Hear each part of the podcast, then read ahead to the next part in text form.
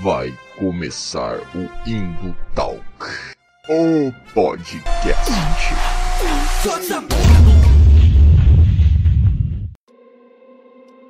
E fala galera da internet, você já sabe quem fala aqui, eu sou o bom e velho amigo Valdir Zira, não é isso mesmo? Falando aqui do Indo Talk, o seu podcast de cultura nerd, de cultura pop e devaneios reflexivos pseudo-filosóficos com um pouco de referência histórica. Bom, vamos lá. Primeiro eu vou explicar para você o que está acontecendo aqui. Eu vou tentar adaptar um formato novo aqui. Nesse formato vai ser eu e você conversando aqui diretamente, né? Apesar de que você não vai poder me responder, porque isso é um podcast, né? Não é uma live, não é nada. Mas assim, vai ser eu com meu microfone falando aqui para vocês reflexões piradas das minhas cabeças, todas elas, 27 delas que existem dentro do meu cérebro.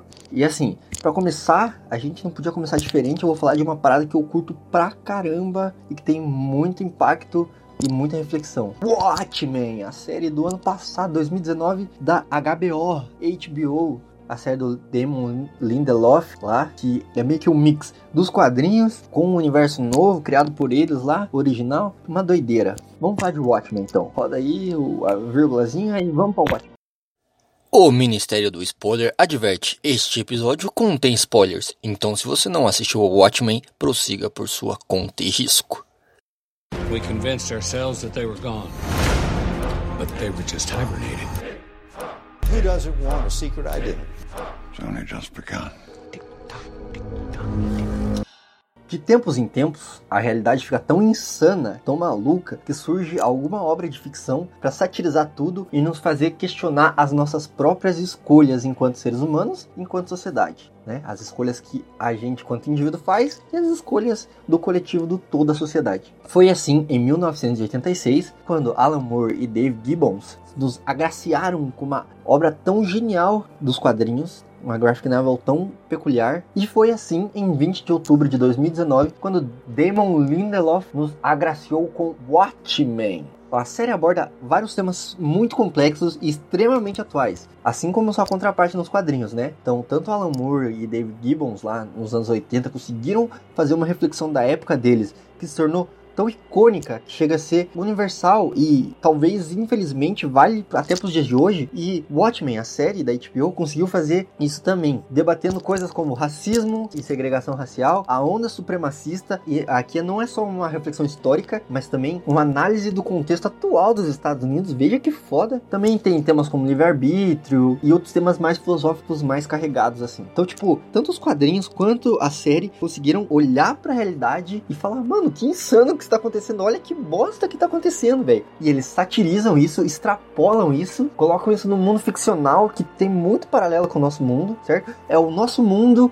de uma outra forma. Qual que é essa forma? É o nosso mundo se o vigilantismo, o super-heroísmo fosse real, entendeu? Tanto lá na obra dos quadrinhos, que Alan Moore consegue fazer isso brilhantemente, consegue falar, cara, super-herói no mundo real é isso. E aí você vê o que seria o Batman. Seria um um Rorschach da vida, entendeu? O Rorschach é o Batman real e elevado ao extremo. Um fascista que acha que violência resolve qualquer coisa. Então aqui um parênteses. Então, o Rorschach não é um herói, cara. Rorschach no máximo um anti-herói aí. Mas ok. Então eles conseguem fazer isso, né? E, e aí nos anos 80 lá, o Alan Moore tá refletindo sobre a Guerra Fria, né? Sobre a década perdida, entre aspas. Esse, esse estereótipo, assim, do herói americano que é o supra-sumo do American Way of Life, entendeu? Que é, meu, what the fuck, olha o que vocês estão idolatrando, cara. Tipo, a ideologia de vocês na prática aplicada é isso, entendeu? E aí ele mostra, tipo, toda a carcaça, toda a cara suja do American Way of Life, assim, que, tipo, é uma merda, entendeu? What happened to the American dream? What happened to the American dream? It came true. You're looking at it. Traz um, um debate um pouco mais maquiavélico se os fins justificam os meios lá com os Imandias. Enfim, já o Watchmen de 2019, a série da HBO, cara, ela bebe muito dos quadrinhos, mas ela tá preocupada com uma outra parada, cara, que é justamente esse lado mais social, assim, mais da segregação, mais do da questão racial mesmo nos Estados Unidos, mas não só isso, cara, tipo, a questão das escolhas, dos direitos individuais, entendeu? É meio que isso, entendeu? Mas se tivesse que tirar um tema mesmo para falar dessa série, seria racismo. We convinced ourselves that they were gone. But they were just hibernating. Who doesn't want a secret identity? It's only just begun. Tick, tock, tick, tock.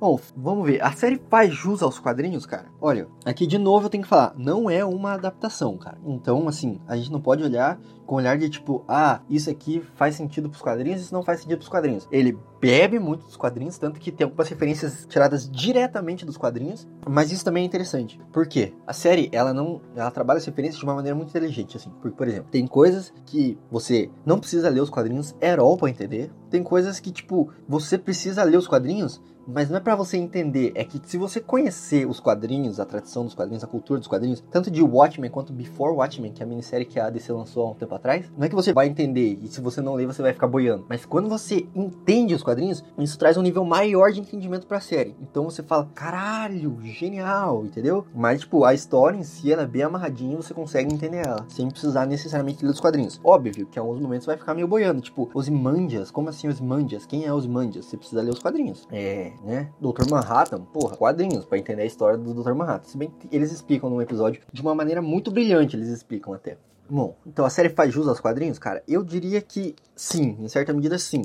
Por quê? Porque ela respeita o material original, tipo, muito, muito, muito, muito. Então, ela não vai alterar coisas canônicas dos quadrinhos. Apesar de uma coisa ela altera, que é a Detetive Lori é a Spectral 2 dos quadrinhos. Então quem lê os quadrinhos sabe o que eu tô falando. Até quem vê o filme do Watchmen sabe o que eu tô falando, que é aquela minazinha que faz um sexo com coruja, assim, lá no Coruja Plane. Não é Coruja Plane, é o Arquimedes, né? Mas enfim. Então, só que assim, ela usa o nome do pai dela. Então ela usa o sobrenome do pai dela, que é Blake. Então ela usa Laurie Blake. E ela é uma agente da FBI agora. Por quê? Não sei, ninguém sabe. Não explicam direito isso. Mas Ó, aí é uma parada que eles pegam no quadrinho, não deturpam, mas eles transformam, né, pra realidade deles ali. Mas aí fica coerente? Fica incoerente? Cara, não sei. Uma porque talvez fique coerente, porque a personalidade dela é exatamente a do pai dela, o comediante. Se você não leu os quadrinhos, eu sugiro fortemente que você leia os quadrinhos, né? Ah, vê o filme do Alan Moore, do Alan Moore, do Zack Snyder. Pode ver, mas esse, pra esse filme, pra essa série, ele não é levado em conta nem um pouco. Mas assim, os dois primeiros atos são fidedignos total aos quadrinhos do Alan Moore. Então, como eu falei numa live aí que eu fiz até no Instagram recentemente, se você pegar os dois primeiros atos do filme do Zack Snyder, é como se você estivesse lendo o quadrinho do Alan Moore na tela do cinema. Basicamente é isso. Então vale a pena ver aí, pra você conhecer os personagens, pra você ver a personalidade deles e tal, pra você entender até por que eu falei que a Laurie Blake tem muita personalidade do pai dela, vale a pena ver o filme. Mas ele não é levado em conta nem um pouco pra essa série. Mas assim, então, apesar de ter essas coisas que eles transformam assim pra realidade, eles tiram de Nova York também e colocam em Tulsa. Tem um porquê muito foda, que a gente vai falar um pouquinho mais pra frente. Mas, velho, basicamente, se você lê os quadrinhos, você vai ter um entendimento muito melhor dessa série. E ela se respeita, assim, eu acho muito, muito o material original. É, de uma maneira até brilhante, assim, né? Não toca na, na, no, no conteúdo original, não tenta adaptar isso, transformar isso pra uma série. Mas a partir disso, cria-se um universo que é o da série. Então eu acho isso sensacional. É boa? Cara, eu acho assim, quem estuda comigo lá na PUC, é. tá cansado de ouvir eu falar para assistir essa série, essa merda dessa série. Então, cara, eu acho que ela é muito boa, assim. Uma que é uma temporada só, e o Damon Lindelof falou que não pretende fazer mais nada, aquilo é história amarradinha, fechada, então é mais uma minissérie do que uma série mesmo. E então isso ajuda muito, porque apesar de deixar algumas pontas soltas, que nem essa questão da Laurie, outras questões assim, ele é bem amarradinho no final das contas, e, e ele se encerra nele mesmo, ele é autossuficiente, então você não precisa ver depois, não precisa. Tipo, claro, você precisa ler os quadrinhos para entender melhor, mas, tipo, é isso, entendeu? Por isso que ajuda por ser bem fechado, assim, bem amarrado. Mas quem estuda comigo sabe, tá cansado de ouvir eu falar para assistir o Watchmen. Quem convive comigo já tá cansado de me ouvir falar para assistir o Watchmen, então eu acho que é boa pra caralho, cara. Uma porque, cara, os personagens são complexos, são bem construídos, ninguém é uma parada só nessa série. As tramas são muito cabulosas, velho. Cara, nossa, demais, demais, demais, cara. Tipo, tudo tá conectado e, velho, de uma maneira bizarra, só que faz sentido e é complexo. E a forma como a, a série vai te contando as coisas, ela vai te contando aos poucos. Cada episódio é só informação essencial que você precisa saber para entender aquele episódio e que, em vez de te responder as coisas, te aumenta as dúvidas e vai aumentando a tensão pro final da série resolver tudo, entendeu? O jeito que eles contam a história também tem um episódio particular que é o episódio 8, o oitavo episódio. O nome em inglês é genial: A God Walks into a Bar, que é, na tradução, seria é, um deus entra num bar, entendeu? Que é tipo aquela piadinha do tipo, ah, o cara entrou no bar. Só que é sensacional porque o trocadilho aqui tá com Eibar, que é tipo o nome da detetive. Angela Eibar. Então é sensacional. Detetive que é brilhantemente vivida pela Regina King, que caralho, está sensacional nessa série. Puta que pariu. E, e aí, esse deus é quem? Nada mais, nada menos que o Dr. Manhattan, né? Que é vivido por Yahya Abdul Mateen II. Que, cara, sensacional. É o cara que vive o Arraia Negra no Aquaman. E, cara, puta foda, cara. Puta foda. E é sensacional, cara. E Aí eu falei desse episódio que ele, a maneira que ele conta a história do Dr. Manhattan, porque pensa assim, o Dr. Manhattan, ele é um deus, onipresente, onisciente, ele sabe aqui lá na frente, ó, rimei. É. Enfim, é, então ele, ele cara, quando, enquanto ele está contando a história, é muito louco, olha isso, ele experimenta o tempo de maneira diferente. Então enquanto ele está contando a história para a, a Regina no bar, ele está vivendo a história no passado e ele está lembrando no futuro dele contando a história para Regina. Então é muito doido porque ele conta a história do passado e do futuro como se essas duas coisas já estivessem acontecido e elas estão acontecendo nesse momento para ele. Cara, que foda, velho, que foda. Então ele fala as paradas muito do passado, muito no presente, assim, porque isso tudo está acontecendo para ele e já aconteceu. Então ele fala assim: amanhã você vai sair comigo. E ela fala, tipo, ah, tá bom, você é muito folgado, você se acha muito, né? E aí ele fala, não, bicho, amanhã você vai sair comigo, porque amanhã você está saindo comigo, já é amanhã e você está. Cara, eu, tô, eu fico maluco com isso, eu fico muito doido. Porque é física, física pura, né? Porque, imagina assim, ele experimenta o tempo de maneira diferente. Ele é Deus, cara. Deus, Deus, pra, pra mim isso é Deus, entendeu? Deus, ele fala com você agora, mas ele está falando com você amanhã e ele falou com você. Só que no mesmo tempo, entendeu? Ele é supratemporal, ele tá acima do tempo, sei lá. Manja? Enfim, se alguém de física ouvir falar que eu tô falando besteira, pode comentar aí, não dá nada. Mas pelo menos a série trabalha assim para mim no meu entendimento. E outra parada legal desse episódio é porque tá tendo um festival do. do um festival do justamente do Dr. Manhattan, né? Lá no, Vietnã, que agora é um estado dos Estados Unidos. E aí tá tendo esse festival, por isso que ele consegue andar normalmente, assim, mesmo tendo a pele azul e o caralho, entendeu? Porque todas as pessoas lá estão pintadas de azul, então ele só reduz a, a fluorescência do azul dele, sei lá como é que chama. A luminosidade do azul dele deixa mais opaco pra parecer uma tinta mesmo. E, e aí ele consegue andar normalmente entre as pessoas lá. E aí ele entra num bar e tal, se conversa com a detetive. E agora. E outro ponto interessante é que o Dr. Manhattan, Assim, o Dr. Manhattan é vivido por Yahya Abdul Mateen, né, segundo, que é negro, né, que é uma pessoa preta. E isso gerou muita polêmica, porque a galera falava que o Dr. Manhattan era um judeu, certo? Por quê? Porque naquela época, o debate mais forte era era a favor dos judeus, porque a galera ainda tava vivendo meio que, tipo, um resquício do do, do antissemitismo vindo da Segunda Guerra Mundial, né? Então o judeu era muito marginalizado. Mas hoje essa questão social mudou, né? E aí a gente tem um debate muito mais forte sobre as minorias é, afrodescendentes, é, é, os povos originários e as mulheres e tal. Então, é, eu acho que colocar o Dr. Manhattan como uma pessoa negra mesmo, de pele preta, é, cara, contextualizar muito bem, assim, entender muito bem a realidade que a gente tá vivendo. Assim. Então, acho que é um ponto positivo da série. Não é, para mim, não é demérito nenhum, assim, como eu vi muita gente falando. Ah, e aproveitando que eu falei desse episódio, eu queria falar do meu segundo episódio favorito, que é o episódio 6. Na verdade, eu acho que esse é o meu primeiro episódio favorito, o Dr. Manhattan é o segundo que é This Extraordinary Being, que é esse ser extraordinário, né, em, em português. E caralho, velho, caralho, que episódio de tesão. Cara, você quer aprender a contar uma história? Assista esta merda desse episódio, cara. Pelo amor de tudo que você considera sagrado, assista esse episódio. Cara, assim, ele ensina você a contar a história de maneira linear e não linear ao mesmo tempo, entendeu? Brincando com o cenário, brincando com o passado e futuro. E, cara, é muito doido, porque a, a detetive Eibar, que a gente comentou aí, que é vivida pela brilhante atriz a Regina King, tá sensacional, a Angela Eibar aí. Ela é filha de um maluco que é fodástico, que é o Will Reeves. Tem boatos que esse cara existiu na realidade, assim, tá ligado? Que o Will Reeves é, tipo, um personagem meio histórico dos Estados Unidos, assim, mas eu não, não cheguei a, a ver se isso é real mesmo. Assim, Will Reeves, que é vivido pelo Louis Gouzet Jr., que, cara, sensacional. Esse velhinho aqui é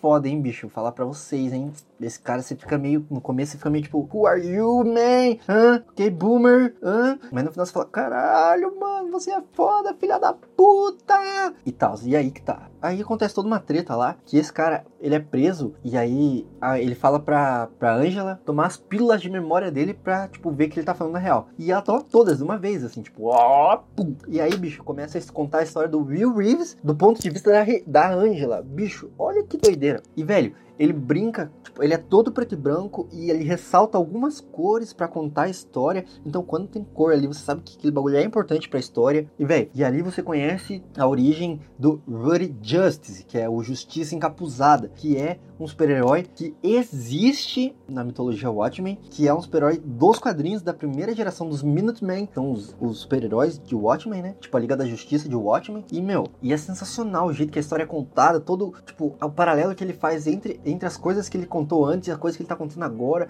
o modo como a história é contada. Bicho, é fenomenal. Não consigo nem explicar para vocês de maneira certa, assim, tá ligado? E, cara, a trilha sonora é interessante também porque ajuda a contar a história, assim. Então, tipo, você tem a história do Will Reese contada pela música também que, que tá rolando ali. Assim como toda a trilha sonora de Watchmen, né? Tipo, é sensacional. Mas essa, esse episódio é foda, cara. E aí tem toda uma montagem no plot muito maior que vai ser resolvido na frente. Então, velho, esse episódio eu acho que é o melhor de todos aqui. É o melhor de todos. É uma aula de como contar histórias. Uma aula de como fazer episódio de série, de televisão. É isso. E assim, todos os personagens de Watchmen, eles são extremamente bem construídos, eles são complexos. Eu gosto do Mirror Glass também, que é tipo o maninho do espelho, a relação entre ele e a Laura e tal. Talvez eles deem uma derrapada no final, assim, da série mesmo. Talvez. Não sei. para mim, eu acho que não. para mim foi consistente até o final. Né? E agora a gente vai para um outro tema aí que é um tem muito a ver com isso, mas é tipo muito foda. Então, só para encerrar, se você estava achando na dúvida se assistir a série, eu espero que esse depoimento meu tenha te ajudado a entender que a série é foda pra caralho. Cara, tem 10 episódios, bicho. 10 episódios. Nessa quarentena aí, você pega um dia que você tá de Vardy, não tá fazendo nada, não tá indo trabalhar, não tá estudando mesmo, e assiste Watchmen. Um dia. E você vai me dizer, vem aqui e me falar se valeu a pena ou não. Mas é isso aí, a série. Agora a gente vai falar pra um outro ponto que tá relacionado com esse do Dr. Manhattan que eu falei e tudo isso aí, entendeu? We convinced ourselves that they were gone. But they were just hibernating. Who doesn't want a secret identity? It's only just begun. Agora vamos falar dos temas sociais, assim, vamos colocar assim, que a série aborda, né? Eu acho que o maior, como eu já comentei até no começo aí, o maior deles é o racismo e a relação entre white people, black people e, e tudo mais. Tanto que a série abre com uma história sinistra e que, tipo, é muito doido, que nem os próprios americanos, eles sabiam que era uma parada real que fazia parte da história deles, assim mesmo, né? Teve muita reportagem que saiu até na época da série falando que isso aí não tava nem nos livros de história dos estadunidenses, que é o massacre de Tulsa, né? Tulsa, que fica ali em Oklahoma, né? É, viveu uma das paradas mais sinistras da história americana aí, que foram os distúrbios raciais é, acontecidos em 1921, assim. É, para quem não sabe, Tulsa tinha um, um, distrito que era o Greenwood, que ficou conhecido como a Wall Street Negra. Por que isso? Porque alguns anos antes ali, ali em Tulsa foi descoberto alguns campos de petróleo, né? E aí isso enriqueceu muitos fazendeiros, tanto brancos como negros, né? E aí você imagina assim, uma, um país que tipo até alguns anos atrás não tinha abolido a escravidão, passou por um processo muito sangrento de abolir a escravidão, certo? Que tipo, muitas pessoas não só demonizavam, como desumanizavam as pessoas negras. E aí, de repente, você tem é, essas pessoas que há pouco tempo atrás ainda eram escravos, agora elas são mais ricas que muitas pessoas brancas, assim. Imagina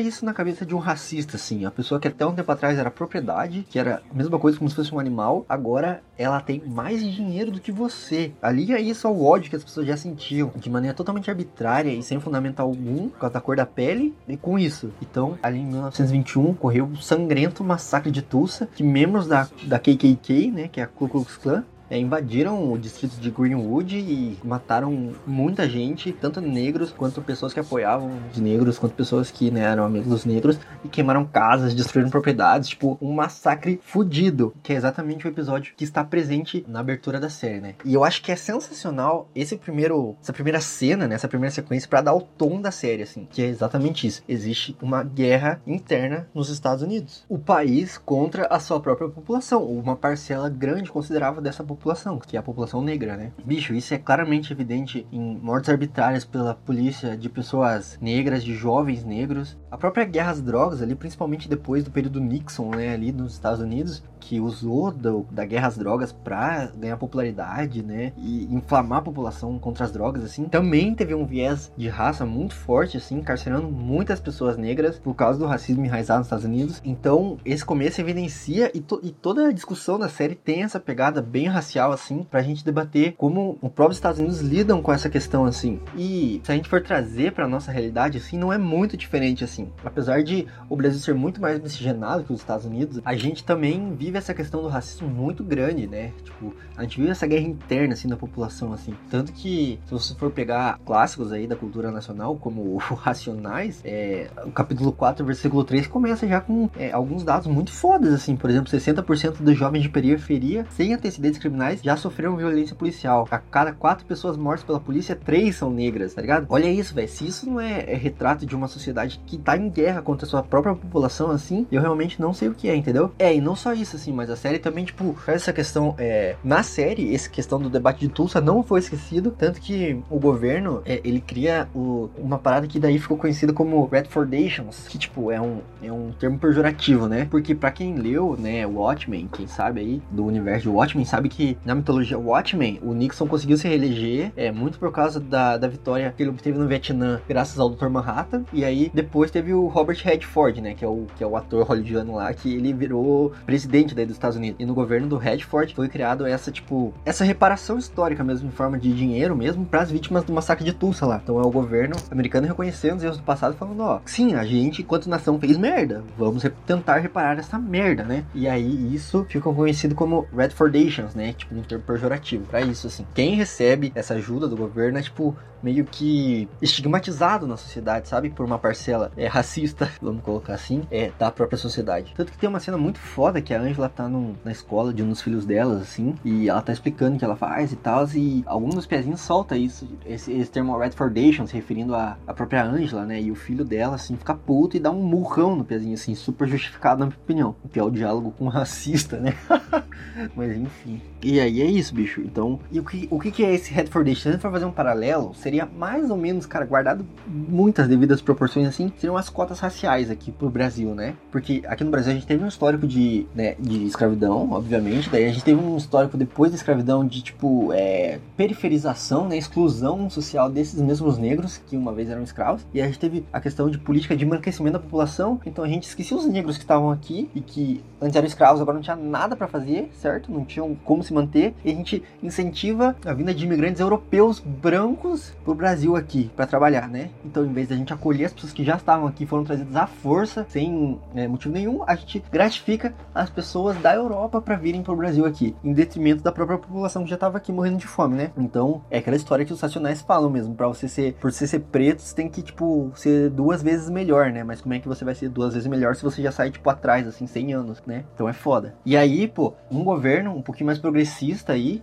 não, entendeu? Citando nomes assim, mas tipo, um governo um pouquinho mais progressista olhou para isso e pensou, cara, que bosta, né? Pô, 2% da população é, universitária negra. Como que, tipo, como assim?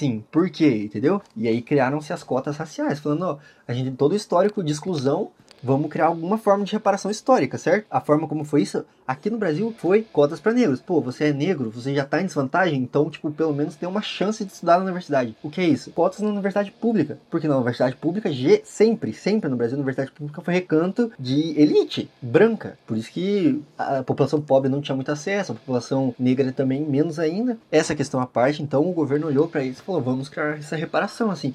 E aí muita gente caiu de pau nisso, falando, ah, porque isso é coitadismo, isso é não sei o quê. Mas é porque não vem a big picture, entendeu? Tipo, e não só isso, assim, como a, a série, a realidade da série, vê um levante ali por baixo dos panos, que tá muito também incrustado na, na política, né, é, formal lá, deputados e senadores dos Estados Unidos, que é um levante de supremacistas brancos, né, que são descendentes lá da KKK mesmo, né. Isso, para mim, é, tipo, um reflexo e uma crítica à própria sociedade, tipo, contemporânea americana, assim, entendeu? Não só americana, americana, mas como, tipo, brasileira também, trazendo pra nossa realidade, mas global também, cara. Porque você vê um discurso de ódio muito crescente nos últimos tempos, cara. Aqui no Brasil, principalmente ali, um pouco antes e até depois das eleições de 2018, cara, onde você tem população escancaradamente é, racista, cara, escancaradamente fascista, pregando coisas como se fosse a coisa mais normal do mundo, assim, entendeu? E lá nos Estados Unidos isso é muito forte também. Tanto que lá nos Estados Unidos, em Charlottesville, teve uma marcha de supremacistas brancos mesmo, que eles é, pregavam orgulho orgulho da raça ariana,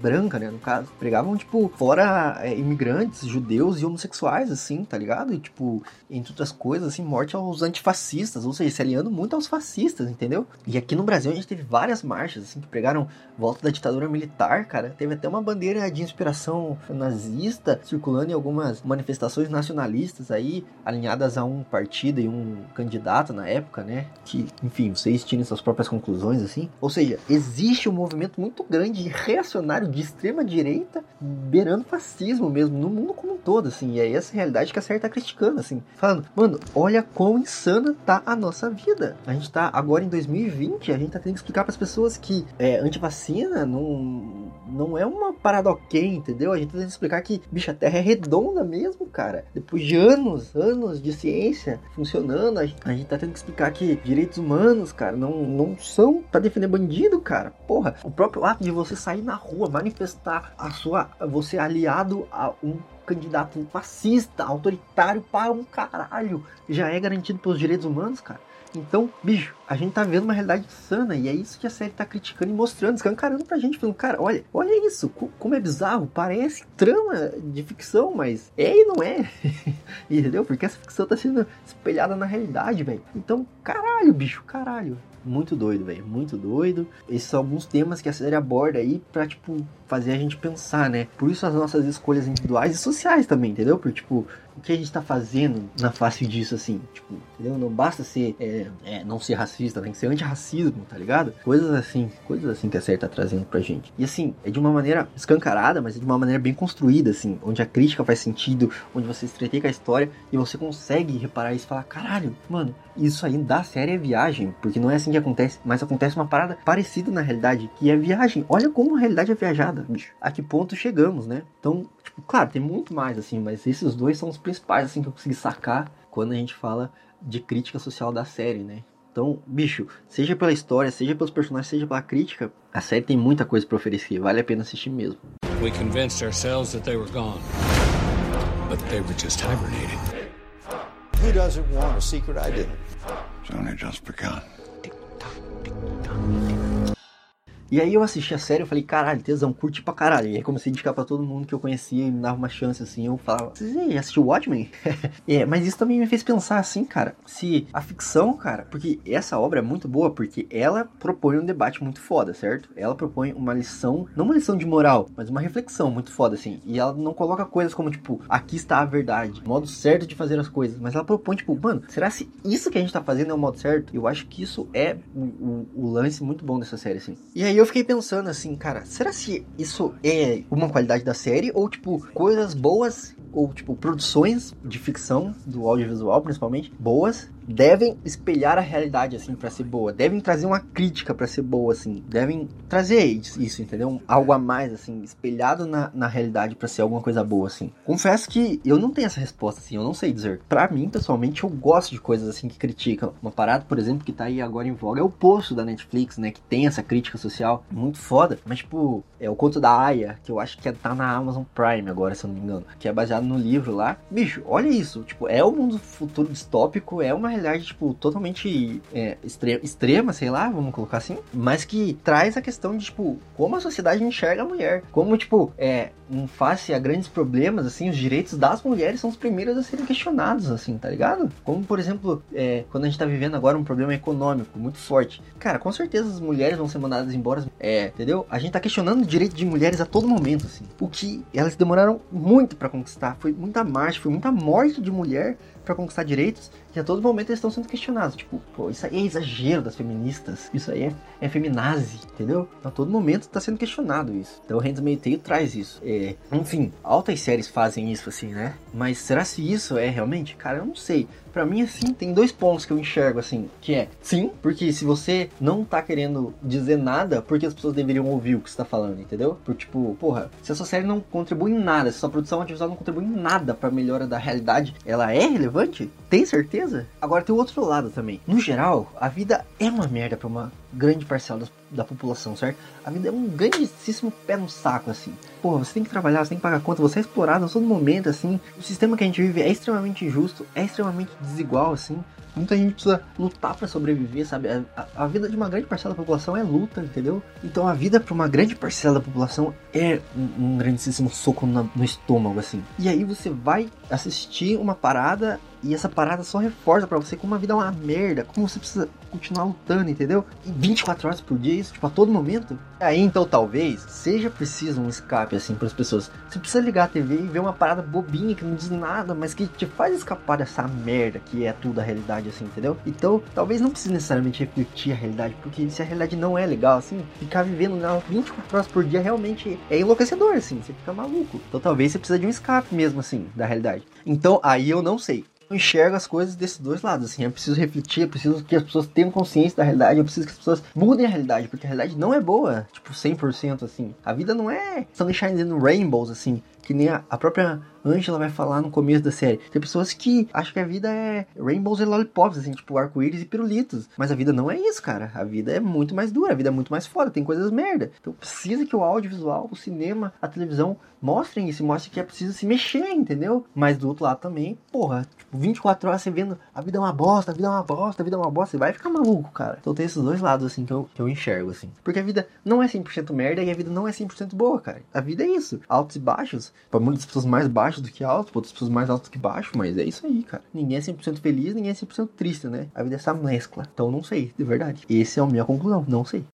There are people who believe that this world is fair and good. It's all lollipops and rainbows. We don't do lollipops and rainbows. We know those are pretty colors that just hide what the world really is. Black and white. Bom, mas é isso aí. Acho que o que eu tinha pra dizer é assistam Watchmen, tirem suas próprias conclusões, de verdade. Mas assistam, reflitam, entendeu? Vejam como isso espelha a realidade americana, como isso pode refletir a nossa realidade brasileira, assim. Tirem suas próprias conclusões, cara. Mas assistam esta merda, é muito bom, cara. E já que você ouviu esta bagaça até o final aí, já comenta, curte, é, espalhe pros amigos esse episódio aí, que eu acho que tá muito doido, não sei. É um experimento, mas se você curtiu, já comenta aí, fala o que você achou, o próximo tema, a próxima série, próxima crítica social que a gente vai fazer aqui. E segue a gente nas redes sociais lá, arroba Indotalks, vai estar tá Twitter, Instagram, Facebook, você vai achar a gente lá. E é isso aí então, pessoal. Lembre aí, agora é período de quarentena, álcool gel na mão e Deus no coração. Um aceno e até a próxima!